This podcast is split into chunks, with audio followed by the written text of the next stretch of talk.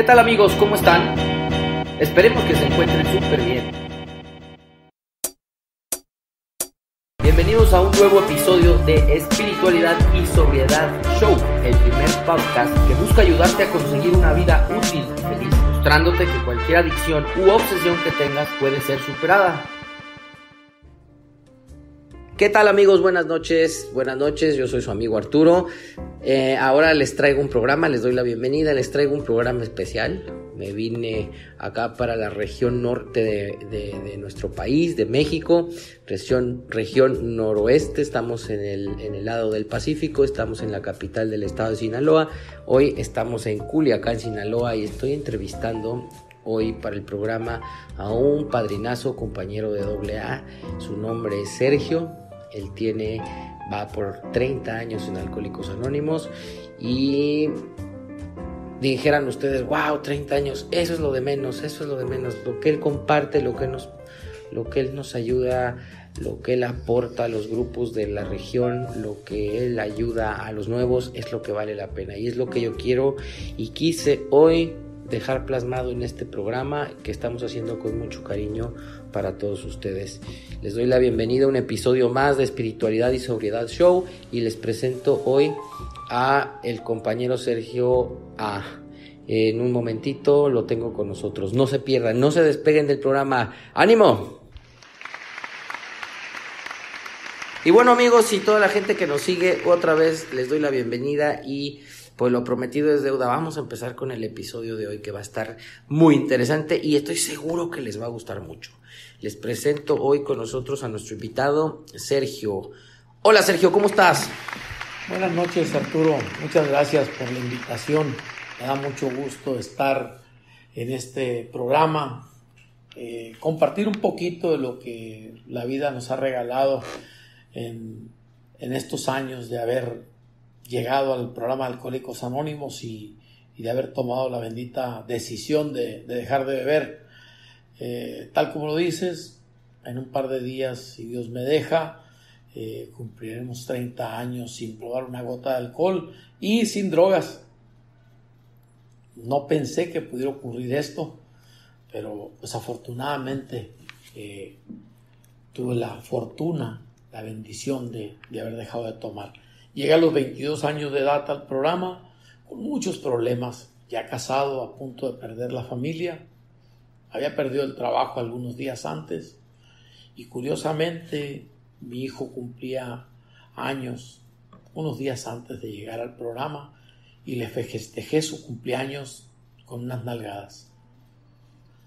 Recuerdo bastante bien ese día. Estaba en la Ciudad de México, curiosamente, esa, esa mañana en la zona de Cuautitlán Izcalli.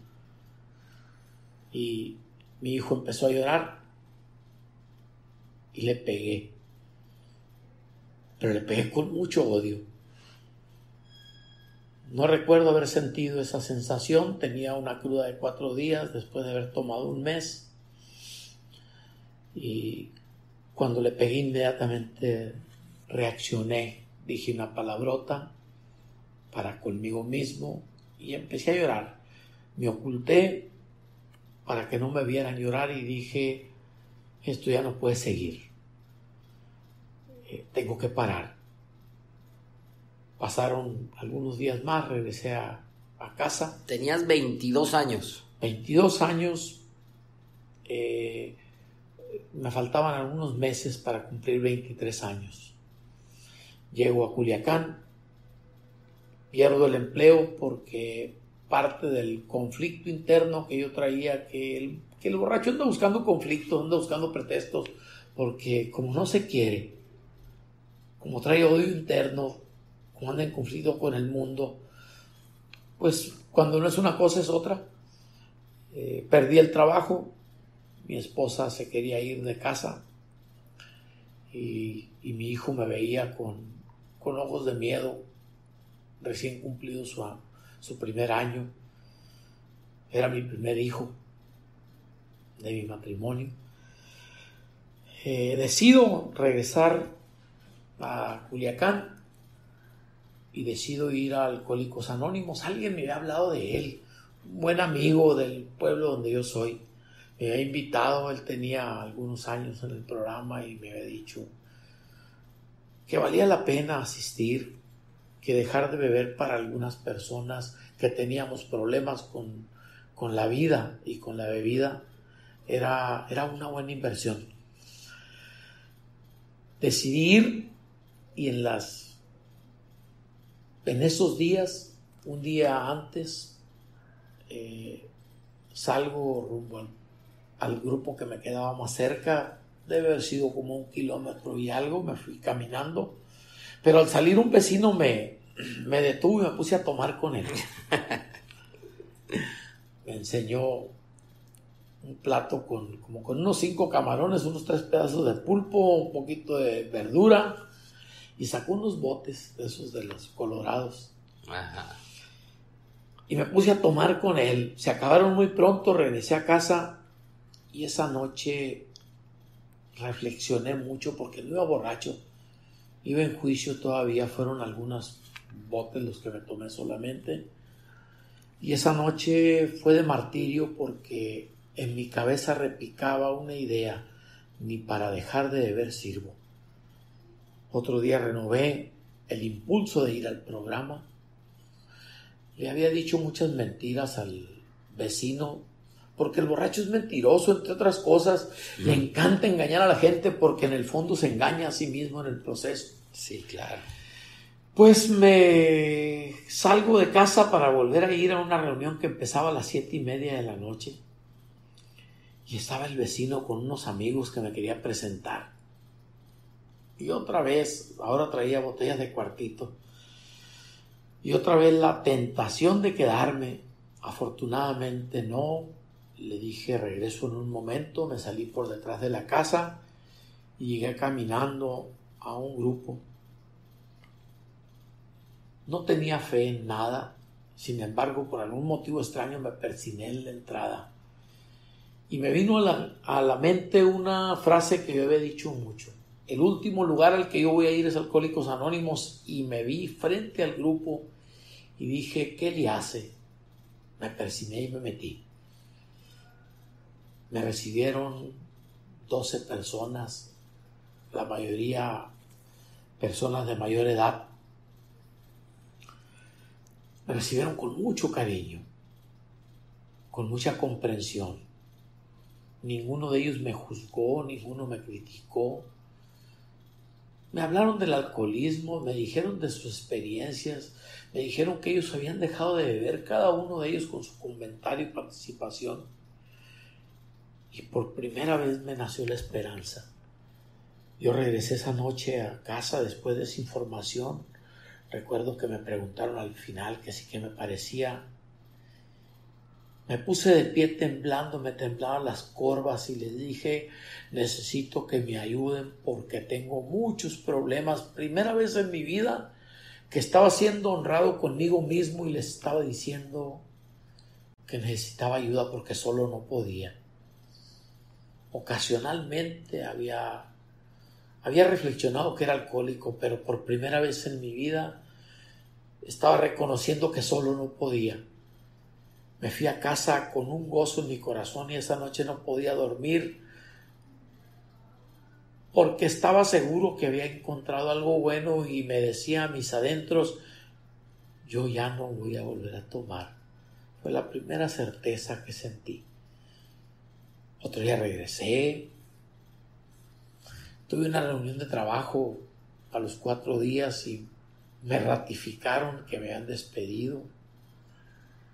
No me atreví a decirles que no tomaba porque no estaba seguro de lograrlo. Todavía estaba dudosa la cosa. Sí, no estaba seguro, no, no estaba seguro, pero sí quería. Y saben que esa parte del, del no estar convencido de lograrlo, pero estar convencido de desearlo era todo lo que se ocupaba, aunque yo no lo sabía, porque yo deseaba de todo corazón cambiar de vida. Estaba harto de la vida que traía. Estaba incapacitado para vivir de esa manera porque había destruido mi entorno, porque había destruido la confianza de, de gentes que confiaban en mí. Mi mamá no me confiaba. Recuerdo jocosamente ahora, pero en, en ese entonces trágicamente, que, que, yo manejaba camiones de carga en ese entonces y, y mi mamá tenía un Volkswagen y no me lo prestaba, me decía, mamá, préstame el carro para ir a traer unas cervezas al expendio que quedaba a 350 metros, 400 metros de casa, de la casa paterna. Y me decía, ay, hijo, que te lleven. Se llama, donde trabajo me prestan un tráiler con dos cajas. Recorro todo el país con esas dos cajas y tú no te atreves a prestarme un Volkswagen que mide metro y medio cuando yo traigo 34 metros jalando con un camión.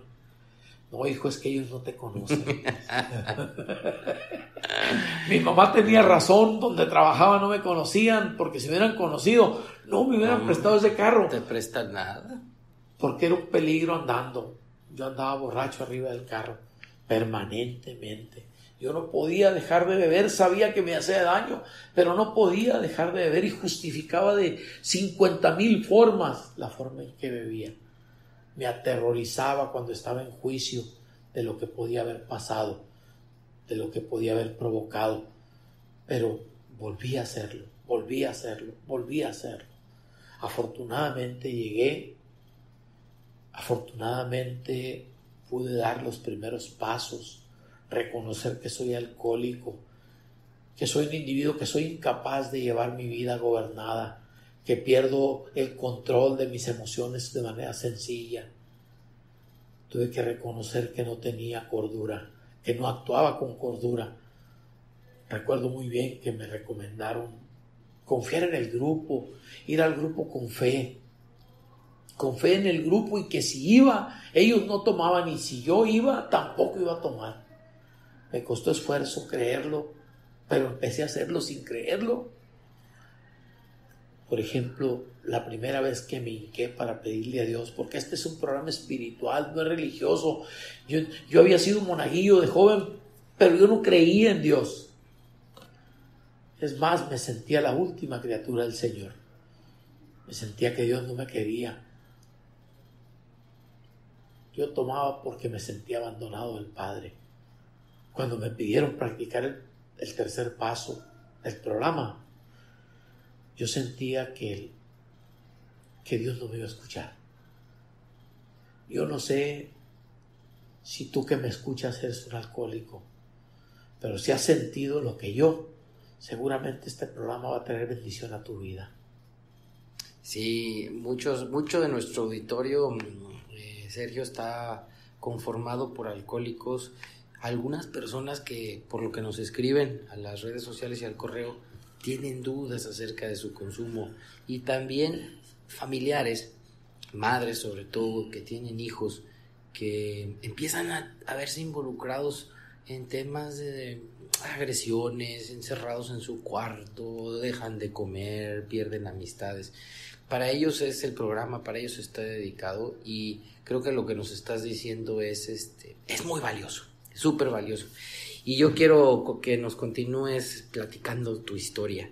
Em, ¿Cómo son tus primeros años en Alcohólicos Anónimos?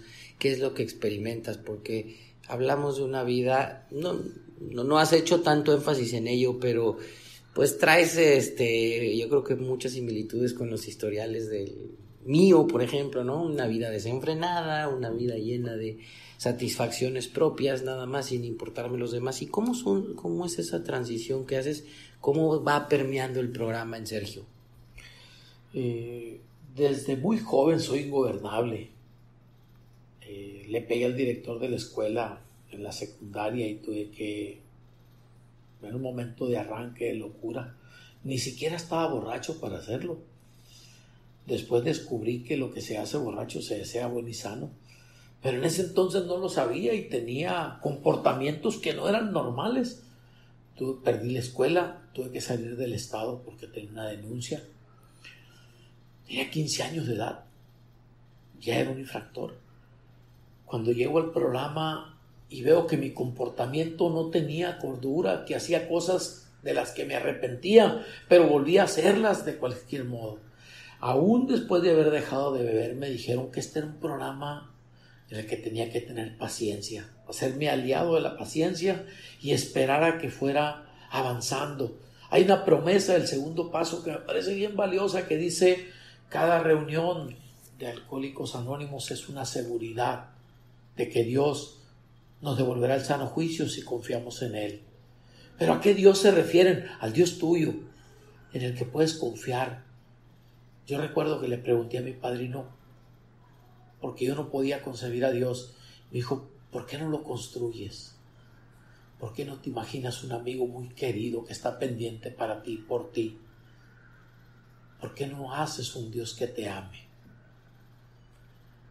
Nunca había pensado en eso. Nunca había imaginado que era posible hacer una cosa así. Mis primeros años fueron de rebeldía, de egoísmo, de depresiones, porque descubrí que el alcohol me rescataba de esas locuras y que el problema continuaba, haber dejado de ver, esa era apenas el primer paso, tenía que trabajar con mis defectos, tenía que trabajar con mis incapacidades humanas, con mi neurosis. Después descubrí que padecía una neurosis nógena, pero en ese entonces no lo sabía. Tuve que visitar psicólogos, psiquiatras, tuve, tuve que trabajar con, con mi problema, porque me di cuenta que al principio culpaba a mis padres, culpaba a mi esposa, culpaba al gerente de la empresa donde yo trabajaba, culpaba a un compañero de trabajo. Y recuerdo muy bien que me dijo un psiquiatra un día, cuando me los traigas a ellos para curarlos a ellos, vas a, dar, vas a sanar tú, porque por lo que veo los que están mal son ellos. pero no te has dado cuenta que tu vida sigue siendo un infierno. Cuando trabajes con tus problemas, cuando te olvides de los problemas de otros y te enfoques en los tuyos, entonces vas a solucionar tus problemas. Pero esto no fue de la noche a la mañana. Me di cuenta que era egoísta con en mi comportamiento con otras personas lo que más esfuerzo me costó al principio fue dejar de ser egoísta con mi esposa. Creo que es uno de los dolores más grandes que he vivido después de haber dejado de tomar. Y tenía ayuda de psicólogos, yo estuve años yendo con psicólogos, estuve años yendo con, con psiquiatras, me hice amigo de sacerdotes, pero no podía, y iba a las reuniones y no podía. Yo veo muchas personas que resuelven sus asuntos muy rápido. Porque he visto gente que, de veras llegan al programa y empiezan a cosechar maduras. En el terreno económico mi vida cambió, cambió inmediatamente. Yo al año y medio era, era el gerente de esa empresa de la cual me habían corrido por borracho. Pero en el terreno, en el plano emocional, en el plano afectivo, en el plano espiritual, yo todavía no podía avanzar. O sea, se tarda y se tarda dependiendo del individuo y tener paciencia es el principio de poder más grande que he podido encontrar. Programa yo no podía tener paciencia, pero quería tener paciencia. Y un día en oración a Dios, porque aprendí a hacer oración, aprendí, a encomendarme a Dios, a depositar mi vida y mi voluntad en las, en las manos de Él y a estar seguro que sin saber qué iba a pasar mañana, sucediera lo que sucediera, iba a estar bien, porque confiaba en Él pues un día le pedí ayuda y se la pedí silvestremente, pero le pedí ayuda, le dije, Señor, no puedo dejar de ser egoísta con mi esposa. me duele en el alma lastimar a ese ser humano que me ha acompañado y que ha sido grande conmigo, que ha tenido una nobleza de la que, de la que soy incapaz de tener yo para con nadie. Te voy a pedir que de hoy en en siempre no me dejes nunca ser egoísta una vez más con ese ser humano. Te lo pido de todo corazón, Padre. Si vuelvo a hacerlo, arráncame la vida, porque ese ser humano no merece un ser egoísta como yo. Y no puedo hacerlo, pero deseo hacerlo. Y estoy seguro que en ti sí puedo, pero necesitas ayudarme. Fue el último día que me comporté egoísta con mi esposa. De eso, de eso han pasado más de 28 años. Pediste ayuda y se te concedió. Cuando le tocamos la puerta al Padre, Él nos la abre. Jamás he tenido una petición que no ha sido resuelta con creces. He recibido más de lo que he pedido, pero he tenido que estar dispuesto. el primer requisito para que se abra la puerta es querer, es desearlo. si lo deseas, cuando, cuando nuestro fundador Bill W. recibe el mensaje de su padrino, Evi, en 1934, en esa visita, Bill escucha profundamente lo que Evi le dice cuando Evi le dice, yo ya lo solucioné, tengo religión. Bill estaba bebiendo. Cuando él se va, dice, sin duda, pensaba, pensaba en sus adentros Bill mientras bebía. Sin duda que Evi tiene algo nuevo. Sin duda que él lo logró porque, porque está diferente. Pero yo me pregunto si yo quiero lo que Evi tiene. Y él se contesta inmediatamente, claro que sí lo quería. Y en ese momento empiezan una serie de acontecimientos que llevan a Bill finalmente a lograr la sobriedad y a no volver a beber nunca. Yo aprendí en esa historia que si el individuo desea, Dios arde en deseos de ayudarle, pero necesita quererlo. Wow, pues sí, sí, sí, tienes razón. Y a veces, ahorita, hace ratito antes de empezar el programa, lo estábamos platicando, ¿no? La impaciencia. Queremos que todo se resuelva y salga como nosotros queremos y además rapidito.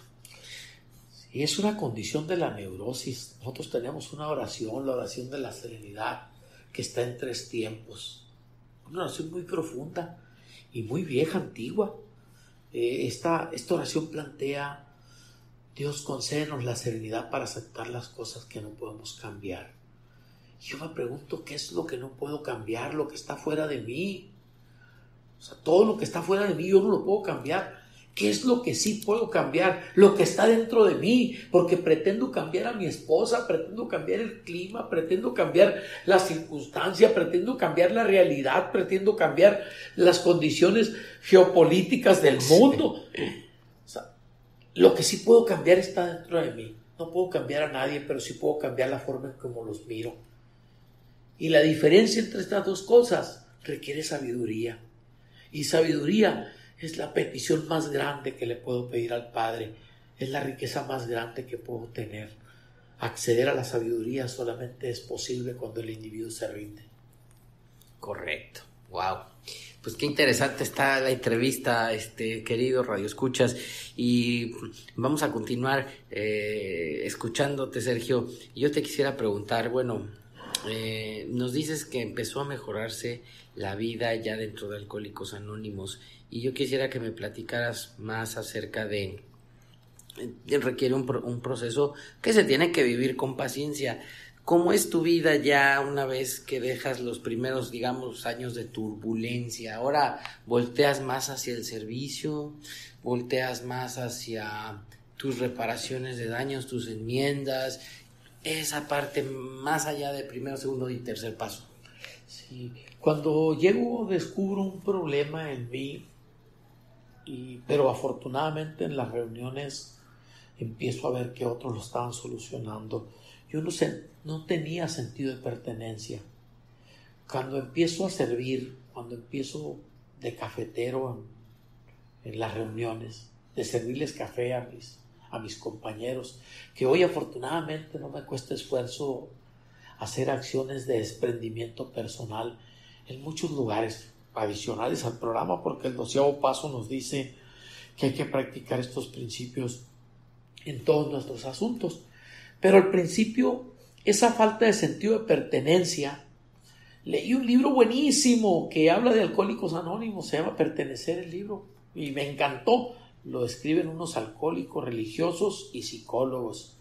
Los LIN se llaman. ¿Cómo se llama? Porque Pertenecer se llama. Es un libro que habla precisamente de mi vida, de mi incapacidad para pertenecer, del instinto gregario atrofiado de parte mía yo recuerdo que me separaba de las bolas, no asistía a eventos, eh, me sentía poca cosa para compartir. Por eso bebía, porque cuando bebía me sentía el alma de la fiesta, un trago solucionaba eso, pero, pero un día un trago se convirtió en un infierno para mí.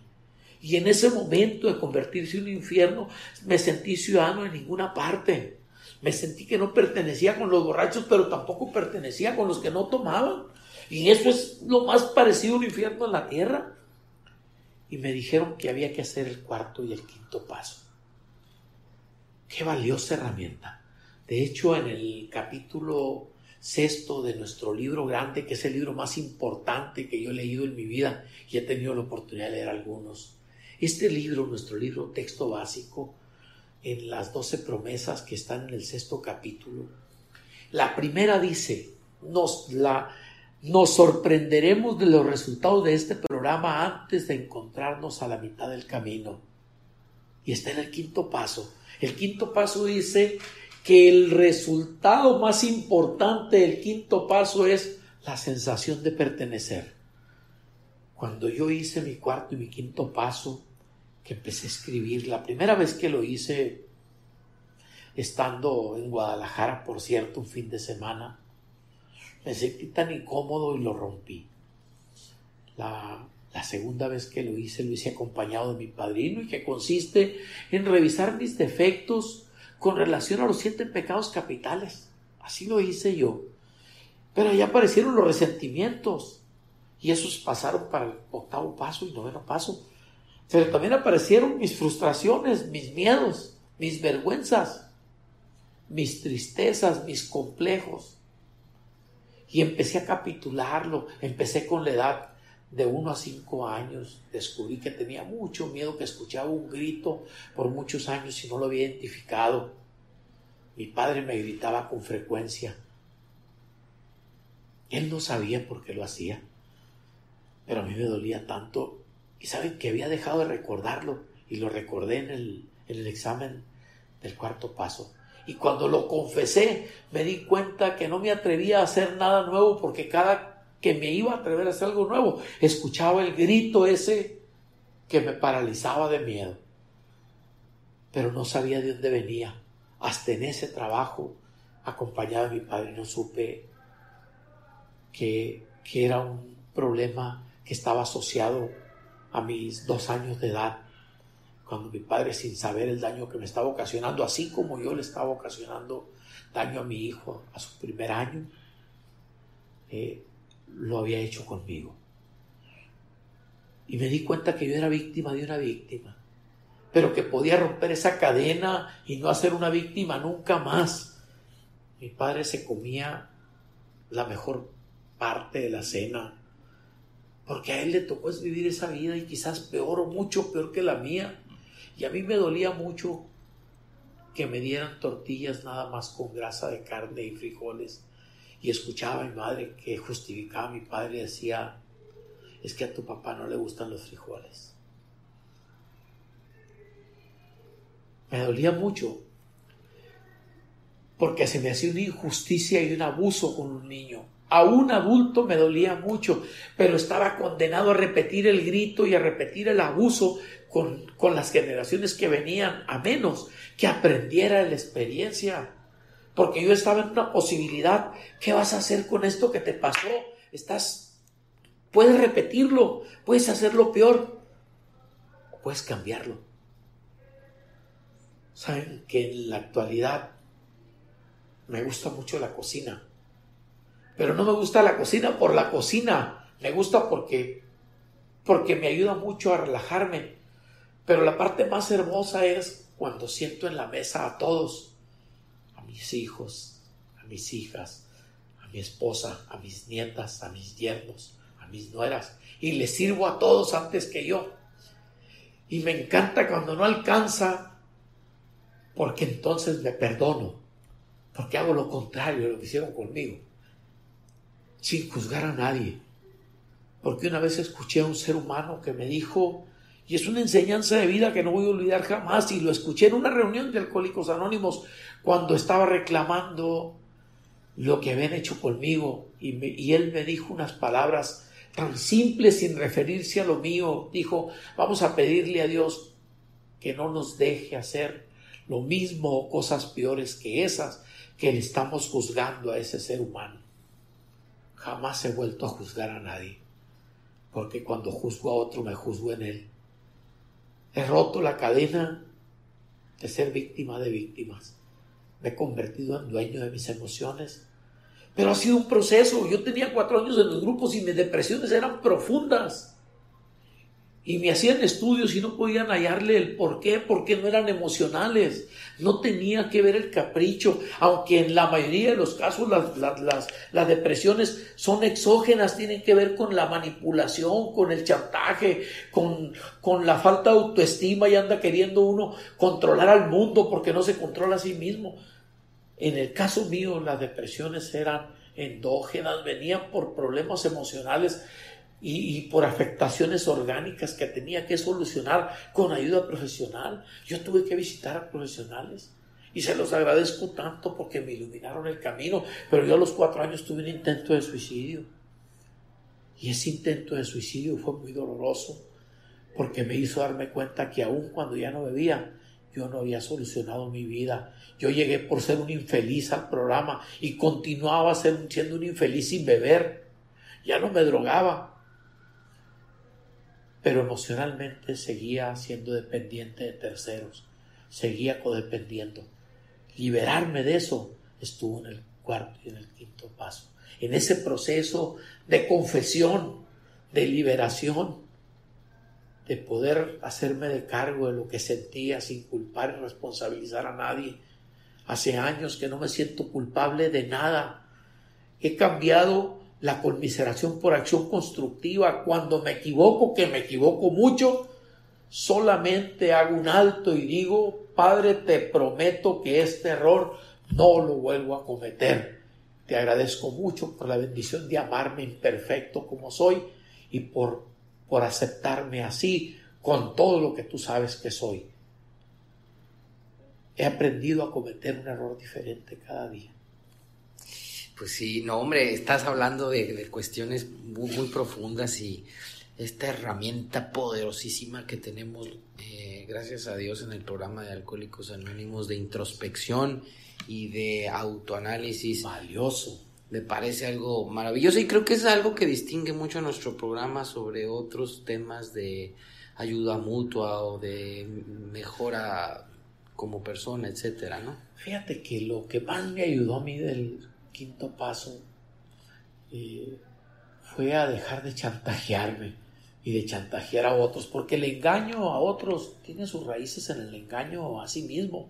Es realmente el problema está dentro. Un buen amigo que llevé al programa hace muchos años y luego se convirtió en mi ahijado.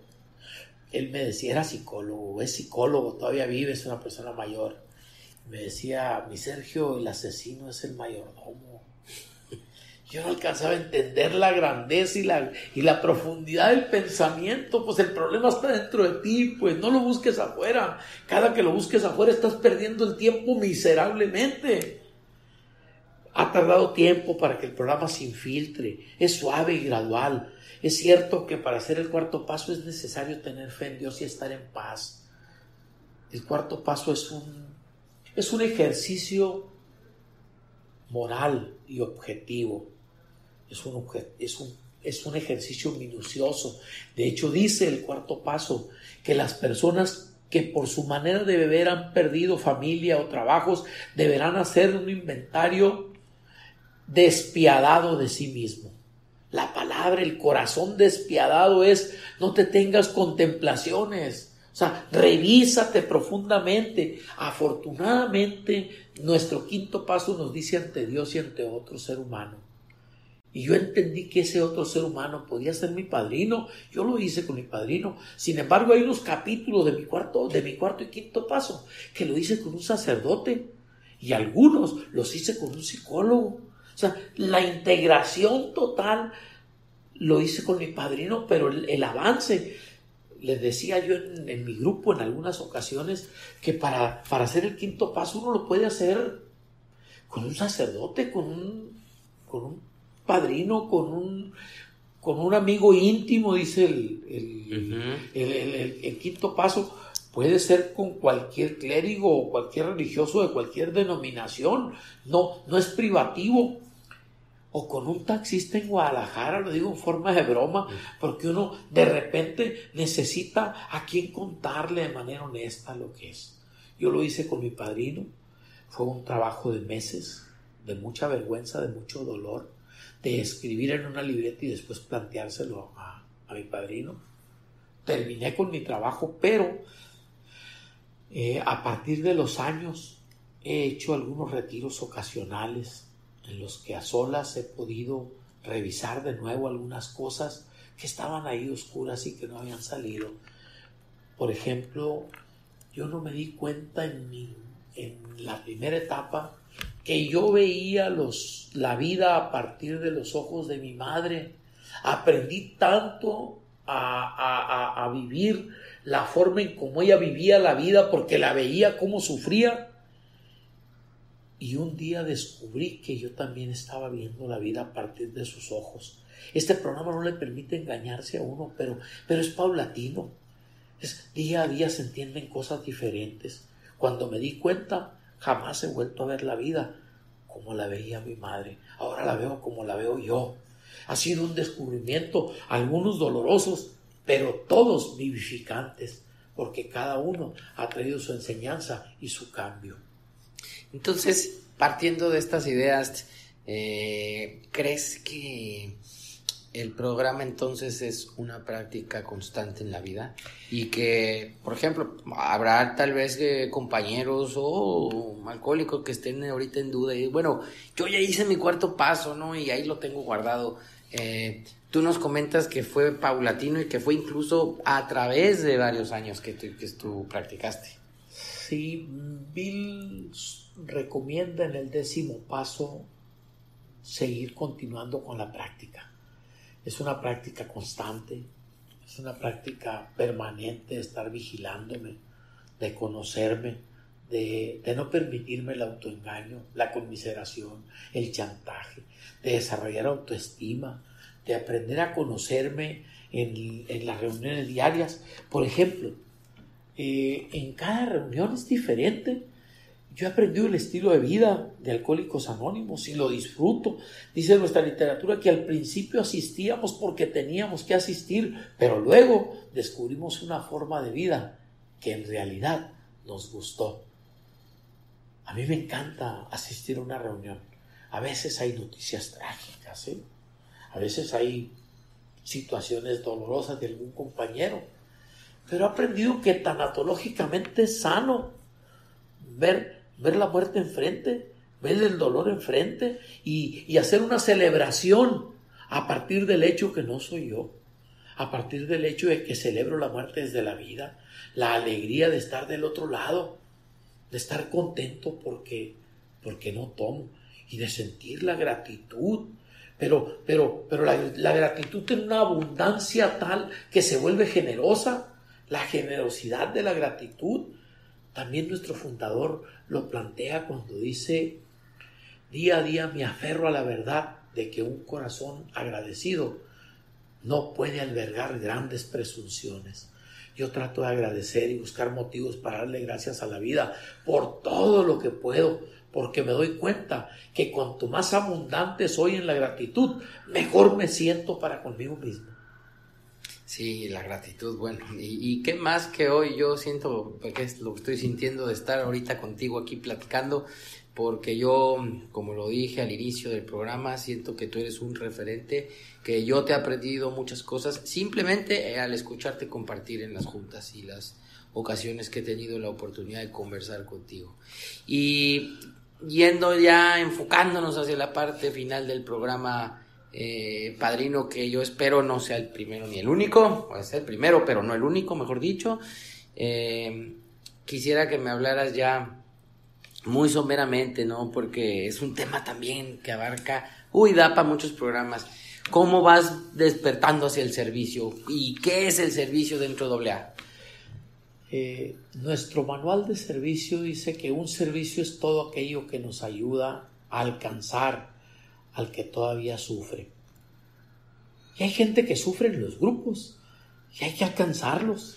Hay que llegar y compartirles de tu vivencia porque de eso se van a nutrir y se van a levantar. Y hay otras gentes que están en las calles o en sus oficinas o en sus casas, sufriendo escondidas, sufriendo en silencio.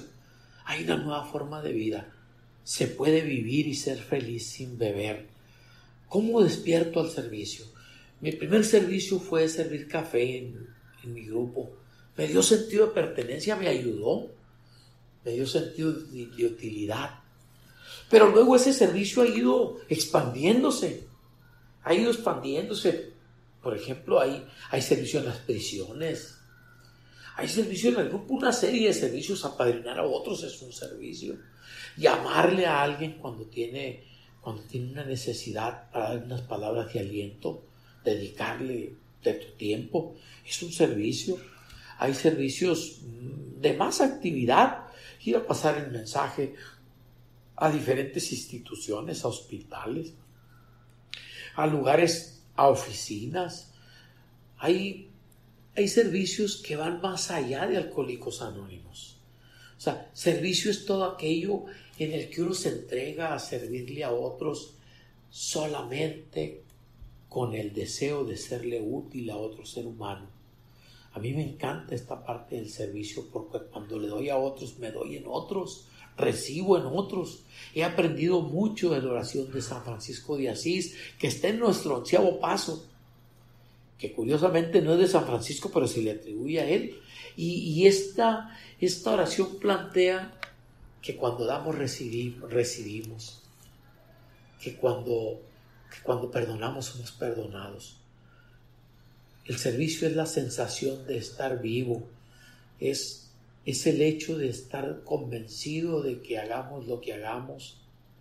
Es poco comparado con el hecho de, de estar disfrutando esta nueva vida, de esta diferente forma de vivir.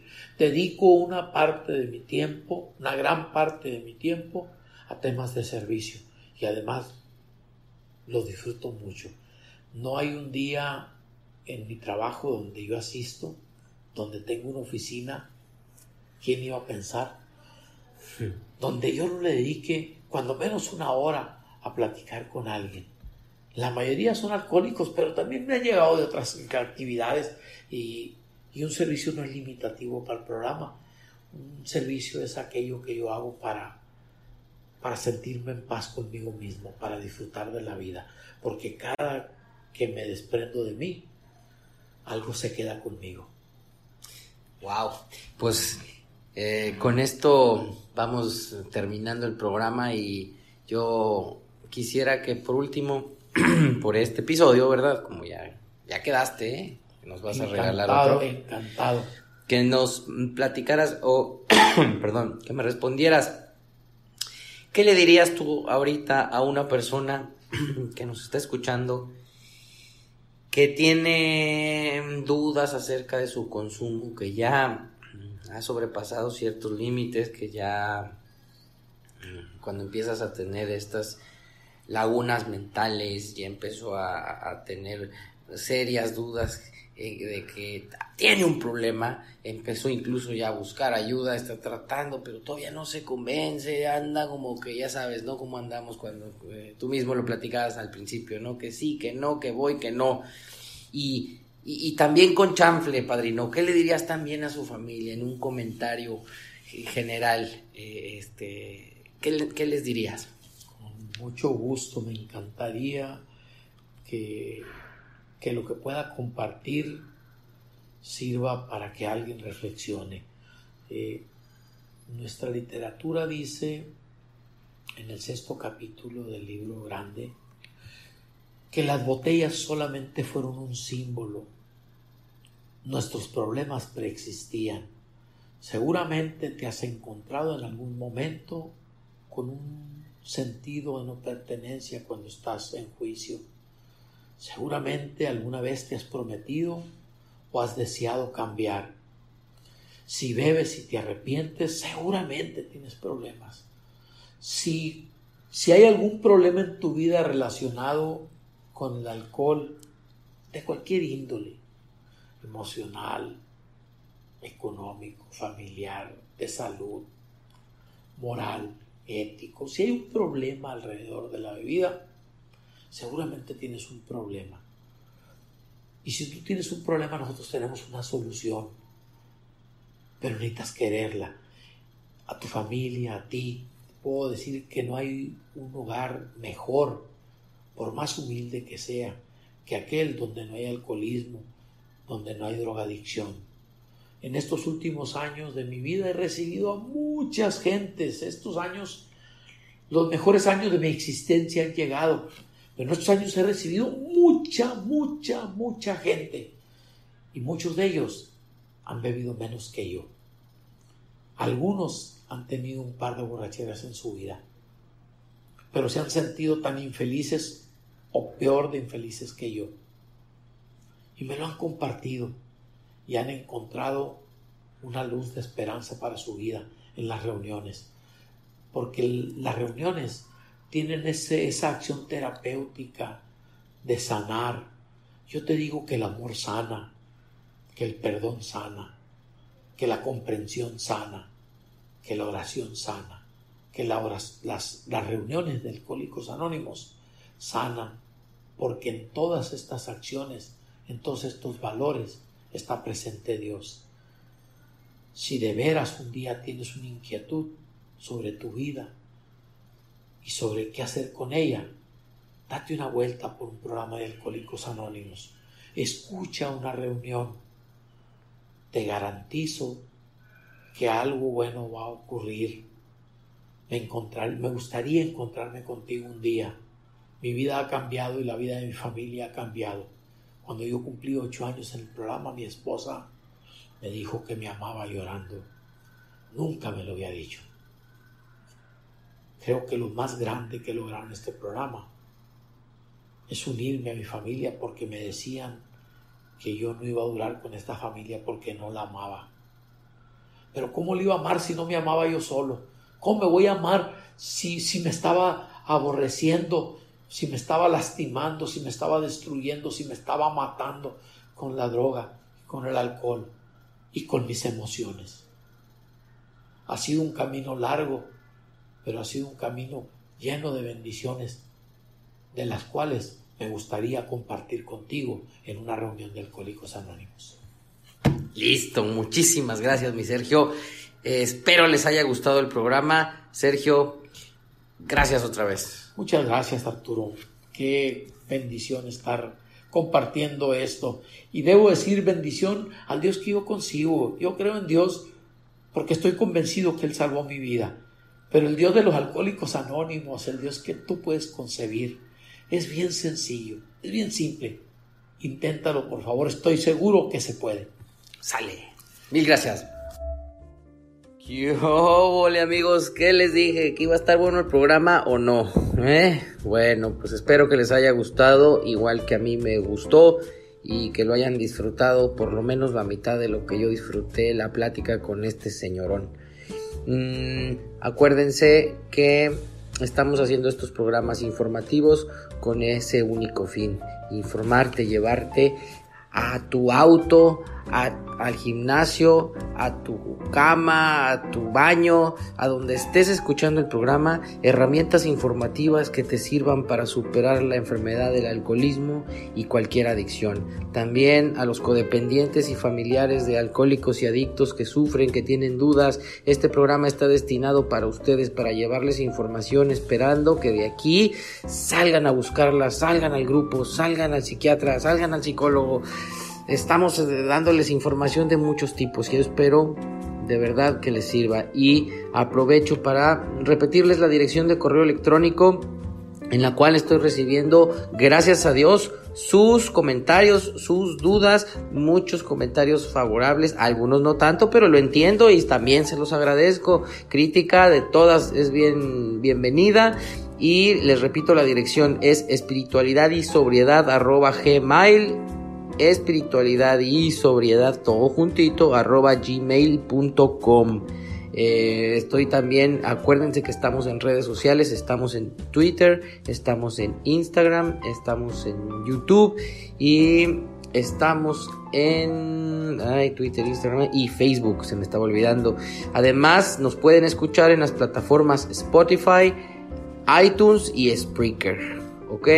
Espero, por favor, les encargo mucho, denos manita arriba, likes, me gusta, como ustedes lo conozcan, como le llamen, porque esos mensajes para nosotros son pura motivación, para que nosotros continuemos buscando invitados, buscando especialistas profesionales, padrinos, madrinas, codependientes, alcohólicos, eh, adictos al juego, que nos compartan su experiencia y que pues todo esto en conjunto les sirva a ustedes para, eh, para que busquen una solución porque sí la hay, ya lo escucharon y ya escucharon hoy al padrinazo que nos lo dijo. Me despido mm, mandándoles un fuerte abrazo donde quiera que estén. Dios los bendiga y yo como siempre ya saben que les deseo que tengan mucho ánimo. Recuerda darle manita arriba y compartirlo. Alguien podría necesitar. Por favor no dejes de suscribirte a nuestro canal.